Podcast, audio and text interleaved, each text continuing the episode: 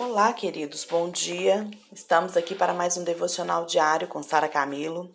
Hoje, dia 7 de março de 2021, domingo.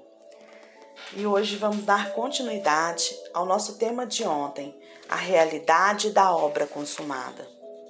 O nosso versículo-chave está em 2 Coríntios 5,17 e diz: Portanto, se alguém está em Cristo, é nova criatura.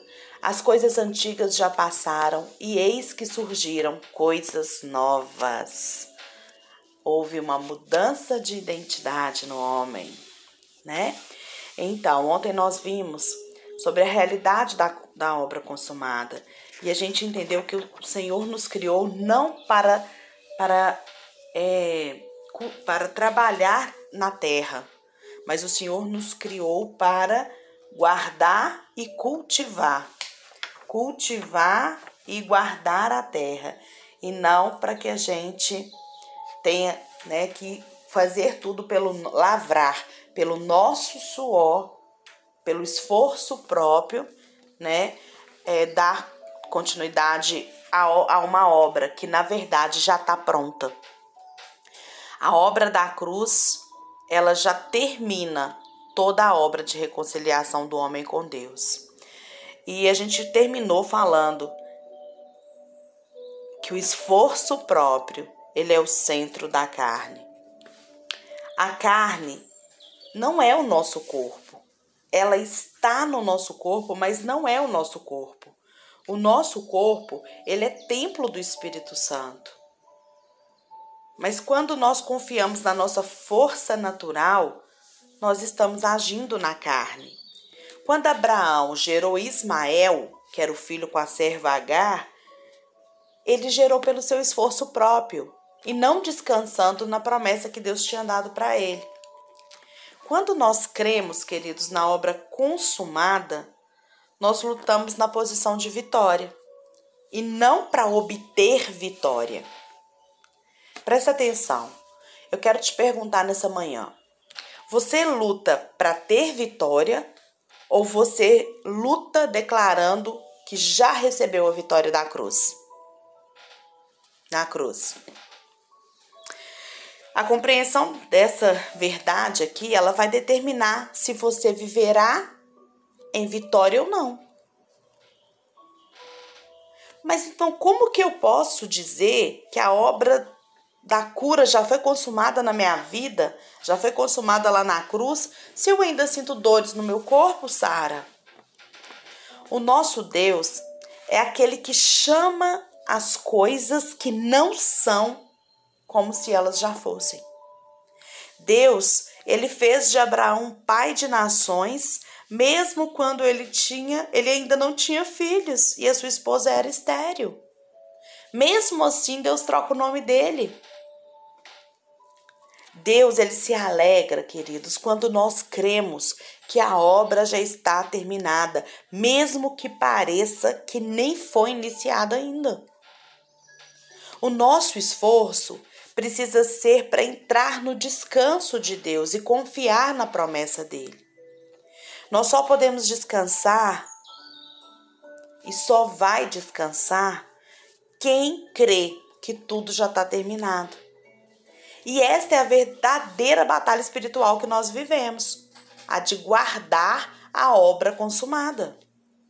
Este é o bom combate da fé. Ignorar os sintomas do meu corpo e declarar a verdade da obra da, de Cristo na cruz. Trazer à existência aquilo que já nos foi dado em Cristo Jesus e que já está disponível a graça é um poder disponível de Deus para nós. Mas você tem guardado o jardim ou está lavrando a terra? O nosso corpo ele vem da terra e por isso lavrar a terra é cultivar a carne. O jardim ele representa a obra consumada do Senhor Jesus. Uma vez que você é salvo, você foi salvo com a justiça eterna em sua vida. Antes você era como uma lagarta, mas quando você nasceu de novo, houve uma metamorfose e você se tornou uma borboleta. Olha o versículo que a gente leu, 2 Coríntios 5,17. Se alguém está em Cristo, é uma nova criatura. As coisas antigas já passaram e eis que surgiram coisas novas. Presta atenção. Quando você era uma lagarta, embora você tivesse muitas pernas, o seu progresso era muito lento. Você precisava empregar muito esforço para alcançar muito pouco. Mas agora, em sua vida, em Cristo, você já pode voar sobre as circunstâncias. Você não precisa mais arrastar como uma lagarta, você já pode voar como uma borboleta. Mas pode ser que um dia essa borboleta caia num, num monte de lixo.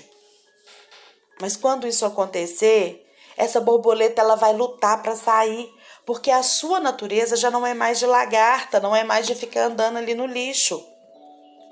Mas infelizmente tem alguns ensinos ainda que nos fazem acreditar que nós somos borboletas, que, que a borboleta, desculpa, tem muitos estudos que ainda nos fazem acreditar que a borboleta pode virar lagarta de novo quando ela cai no lixo. E isso não é verdade. Nós recebemos a justiça eterna de Cristo e isso não pode ser revertido na nossa vida. Presta atenção. Você não pode voltar a ser mais lagarta se você já se tornou borboleta. O final da borboleta é a morte. E no nosso caso é a, é a vida eterna após a nossa morte em Cristo.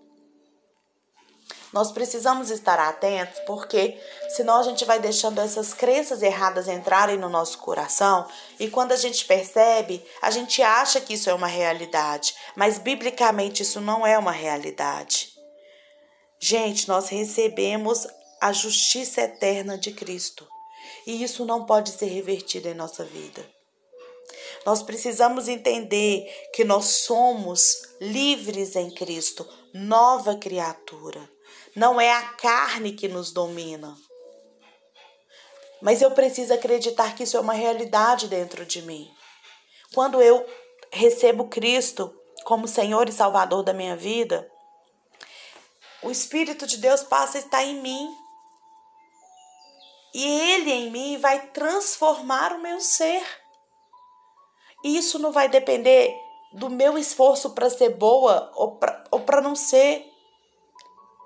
Isso só vai depender da obra consumada na minha vida. Isso só vai de depender do que a gente viu ontem, do meu descanso em Deus. E aí eu passo a ter uma vida de vitória constantemente e não uma vida de luta pela vitória. Ai, Sara, mas você que não sabe a minha vida. Quantas lutas de, que eu tenho que passar para ter vitória? A palavra de Deus diz, Jesus diz, que nós teríamos aflições e lutas nesse mundo, mas para a gente ter bom ânimo, porque Ele já venceu. Então, não quer dizer que você vai ter uma vida de flores, um mar de rosa o tempo inteiro, mas você pode passar pela vida como se você estivesse no mar de rosas ou no jardim. Porque a forma como você vai encarar isso em Cristo Jesus é que vai trazer o grau da dificuldade para você. Eu lembro quando eu era adolescente, eu, eu sempre fui gordinha. E aí o meu pai, eu tinha, tava vivendo aqueles traumas, né, de estar tá gordinha. E o meu pai, me, me, e eu não queria sair, não queria ir numa festa, porque eu não queria vestir uma roupa. E o meu pai falou assim, Sara, na sabedoria dele, né? Ele disse assim: Sara, eu vou te levar num lugar para você aprender a valorizar o seu corpo. E o meu pai me pegou e me levou num leprosário na colônia Santa Isabel, aqui, acho que é Betim. E ele falou assim: lá você vai ver o quanto que Deus foi perfeito ao te criar, como que Deus te criou como obra perfeita. E ele me levou. E eu cheguei ali, quando eu fiquei, fui vendo aquilo, e por muitos anos eu fiz visita lá depois, porque foi algo assim, uma experiência muito transformadora na minha vida. E eu vi aquelas pessoas faltando braço, faltando a perna, faltando o nariz, o olho, a língua, a orelha. E às vezes eu via as pessoas só o tronco em cima da cama. E aí eu cheguei num quarto e essa, isso nunca sai. Isso nunca sai da minha cabeça, gente. Eu encontrei uma, uma, uma mulher, né, que era leprosa, e ela, é, eu lembro o nome dela até hoje. Ela não deve ser viva mais, não, porque ela já era mais velha. Cleia. E a Cleia, ela era cadeirante e ela tava lá no cantinho dela, muito arrumadinho, muito bonitinho. A família dela tinha feito muito bonitinho o cantinho dela lá no leprosário. E aí ela eu cheguei e olhei para ela. Quando eu olhei, eu falei: Jesus, que é isso? A mulher era toda deformada e ainda numa cadeira de roda. Na hora que eu vi aquilo, eu falei: Pai, eu não quero falar com essa mulher. E meu pai já tinha ido lá. Ele falou: Você vai falar com ela. Você vai conhecer quem é a Cleia. E eu entrei, né, lá no quartinho dela e ela falou para mim. E eu falei assim: Oi, tudo bem? E ela falou para mim: tudo ótimo, e você? E aí a gente começou a conversar. Ela olhou para mim e falou assim: Sara, eu nunca pus os meus pés no chão. Ela já era, é, ela já era, é, já tinha um problema de paralisia, né, antes da lepra. E ela disse: Eu nunca pus os meus pés no chão, mas a minha vida é um mar de rosas. Até hoje eu me emociono quando eu lembro das palavras dela. Naquele estado ali, a vida dela era um mar de rosas. Hoje eu entendo isso. Não são as circunstâncias que vão determinar a minha vida, mas são as escolhas que eu faço de como eu quero enxergar essa vida. E a Cleia, ela mexeu muito comigo. Muito mesmo. Me mexe até hoje, toda vez que eu lembro. Porque eu não passo por 0,000% do que a Cleia passou ali. E eu às vezes reclamo. E ela naquela situação, e ela glorificando, ela agradecendo, porque ela estava viva. Então, a escolha de viver uma vida lutando pela vitória ou declarando a vitória é nossa. Deus, ele se alegra quando nós cremos que a obra já está terminada, mesmo que pareça que ela ainda nem foi iniciada ainda na nossa vida. O nosso esforço, queridos, precisa ser para entrar no descanso. Você pode descansar, só pode descansar quem crê que tudo já está terminado. Lá no Éden, após a criação de tudo, Deus descansa. A cruz é o nosso descanso.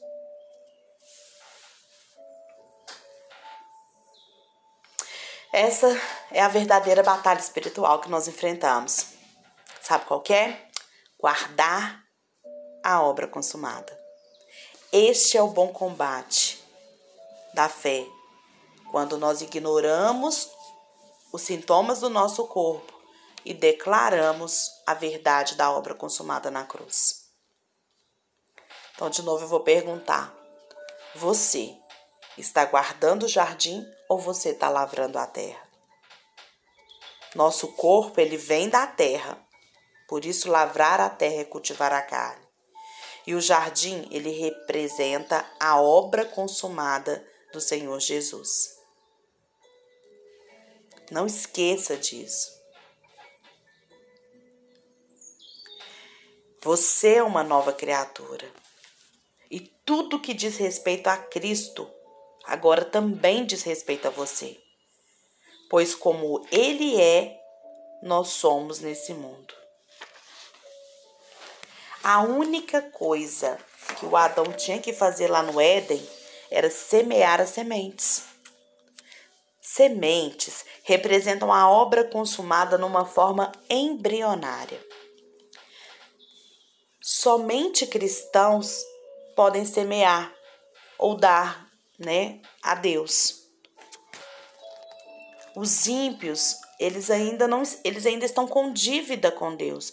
Então, só aquele que crê em Jesus, que reconhece Jesus, independente de religião, que nós sabemos disso hoje, aquele que entrega o seu coração e deixa Deus ele agir na sua vida,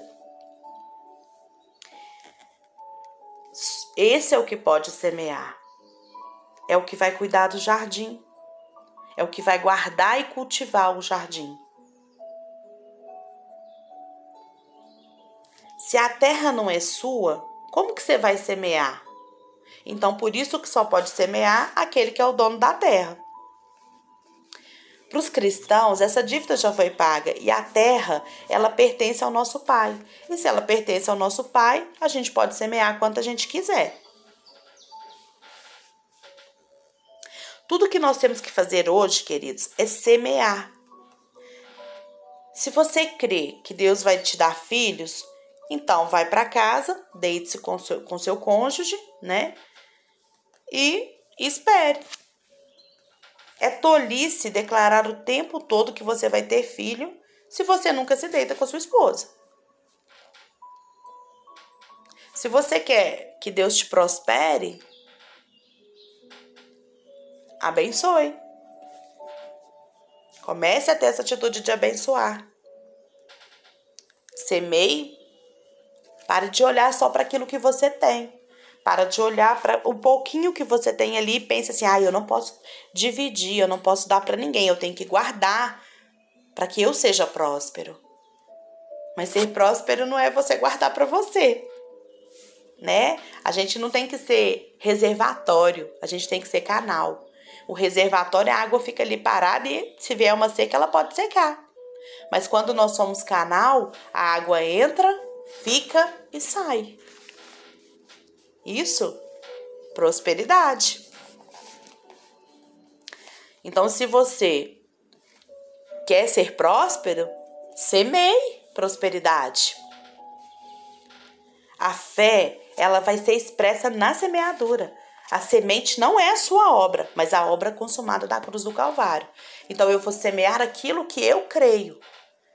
Eu creio que todas as bênçãos espirituais das regiões celestiais já são liberadas sobre a minha vida em Cristo Jesus. Então eu não tenho que ficar olhando só para a minha vida, para o meu problema, para a minha carne e pensando só em mim. Não foi para isso que eu fui chamado. Algumas vezes a gente passa assim na estrada e você vê lá pessoas semeando no campo. Às vezes a gente olhando de longe, a gente acha que aquelas pessoas estão andando ali, né, no campo, sem perceber o que elas realmente estão fazendo. E a gente pergunta, às vezes, por que que essas pessoas estão ali andando. E aí a gente para, desce e vê que elas estão semeando. Elas estão andando. Elas estão fazendo aquilo que elas têm que fazer, semeando. E aí às vezes a gente questiona: por que, que certas pessoas elas são tão abençoadas? Porque muitas vezes a gente não vê que elas estão semeando. Você não vê a semeadura, querido, a menos que você esteja perto ali da pessoa. Se você só passar na estrada e olhar, você vai achar que ela está andando no campo. Mas se você parar e for ver, ela está semeando. E se você quer ter uma colheita que você nunca teve, comece hoje a semear aquilo que você nunca semeou. Se você quer receber amor, se você quer receber respeito, comece a semear isso. Ame, respeite as pessoas que estão com você. Se você Quer começar a colher prosperidade financeira? Comece a semear. O pouco que você tem, comece a semear, que você vai ver você colher. Uma semente, ela pode gerar uma espiga de milho com 100 sementes ou mais. E a sua colheita pode ser 100 por 1, 200 por 1, dependendo da liberalidade do seu coração para semear. Não estou falando só de parte financeira, não. De tudo. Tem gente que reclama o tempo inteiro que não tem respeito e amor das pessoas, mas não sabe amar e respeitar as pessoas. Aquilo que eu quero colher, eu preciso plantar. Sai semeando aquilo que Deus, que Jesus já fez por você. Jesus já te deu um amor fora do comum, um respeito fora do comum. Então semeia isso que você encontrou. Comece a semear hoje aquilo que você nunca semeou. A sua função é cultivar, é semear e guardar o jardim. O resto, o germinar, o crescer, é com Deus, não é mais com você. Entre nesse, nesse descanso e lembre-se: se alguém está em Cristo, é nova criação. As coisas antigas já acabaram e eis que surgiram coisas novas. A partir de amanhã a gente vai entender aqui algumas atitudes de fé que nós devemos ter para cultivar e guardar a obra da cruz na nossa vida. Feliz domingo para você. Aproveite esse domingo com a sua família. Semeie aí, comece aí agora na sua casa a semear a obra consumada da cruz. O amor de Deus, o respeito, a fé, o descanso. Se você está tendo oportunidade de ir à igreja, vá à igreja. Se você não está tendo essa oportunidade, assista online. Tire um tempo com Deus nesse domingo. Converse com Ele. E evite aglomerações, gente. A situação está muito séria. E isso a gente pode fazer. Se não tem necessidade, se não é urgente, fique em casa. Fique em casa porque a sua atitude você pode achar que não vai fazer diferença nenhuma para você e sua família, mas vai fazer para outras famílias que podem se contaminar, para outras pessoas. Vamos amar, não só a nós mesmos, mas ao nosso próximo, e deixar que Deus transforme a nossa vida na verdade, deixar que Ele manifeste em nossa vida a transformação que Ele já fez em Cristo Jesus. Que a paz do Espírito Santo de Deus seja sempre o árbitro do seu coração. Em nome de Jesus. Amém.